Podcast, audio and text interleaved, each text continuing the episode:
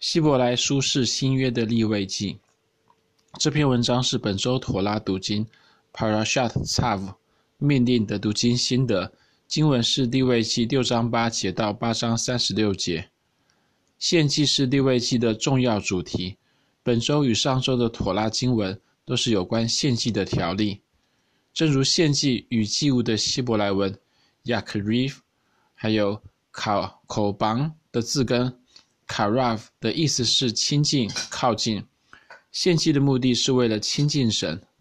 尽管如今没有会幕，也没有圣殿，神的百姓没有按照没有办法按照利未记的条例来献祭。然而，神的话语是永远的。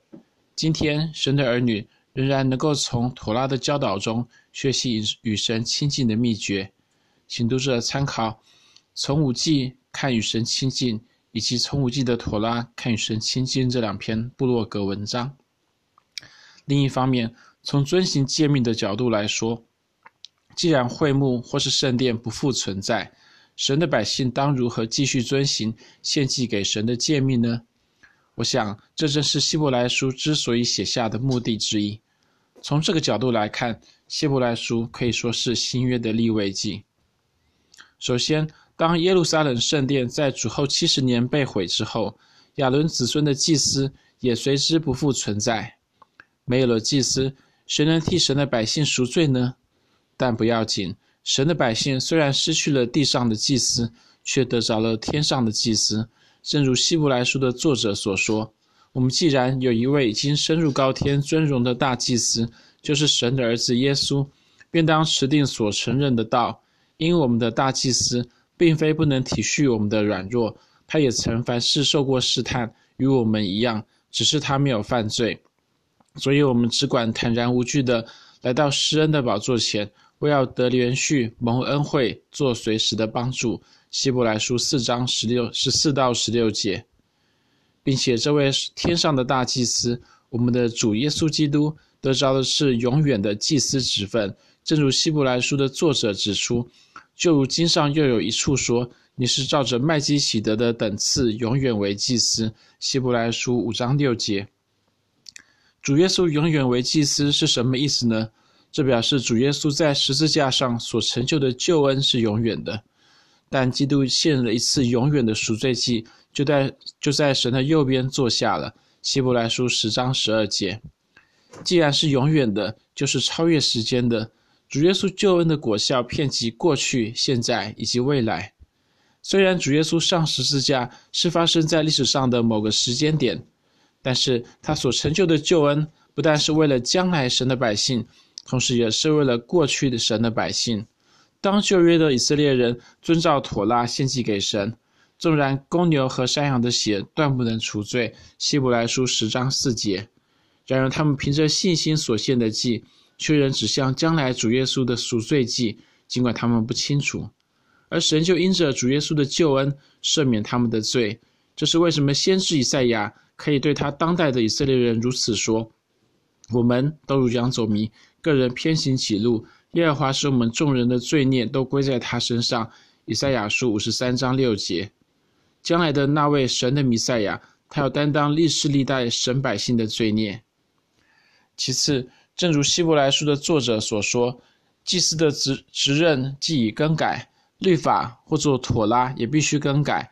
希伯来书七章十二节。当然，并不是整个妥拉都要更改，而是有关献祭的妥拉。妥拉是永远的，就是到天地都废去了，律法律法的一点一画也不能废去，都要成全。马太福音五章十八节。但是妥拉的具体条文可以更改，以因应新的时代。更改妥拉在圣经中其实有先例可循。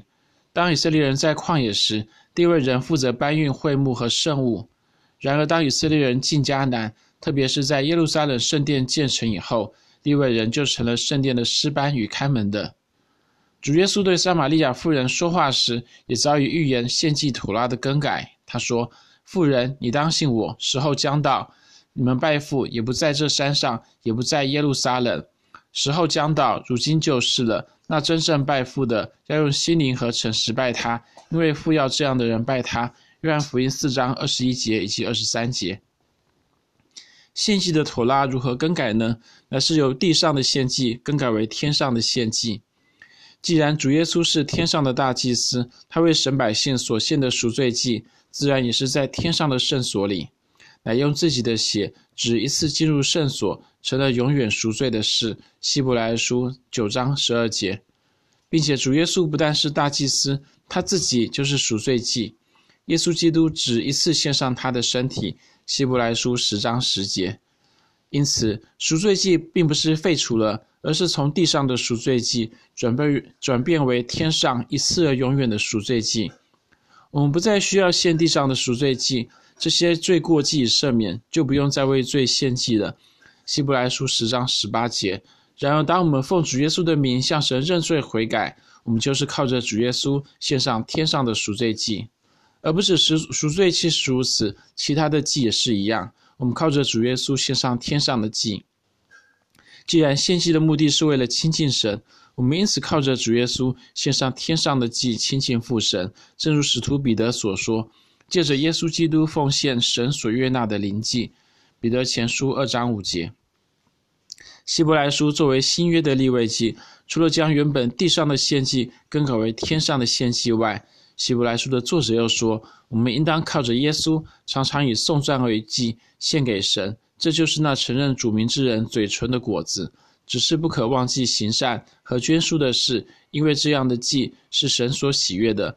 希伯来书十三章十五到十六节，颂赞、行善，也就是好行为，以及捐输，也就是慈善，这些乃是新约的祭。愿今日所有神的儿女都成都能常常向神献上新约的祭，颂赞神，借着好行为荣耀神，并且周济周遭有需要的人。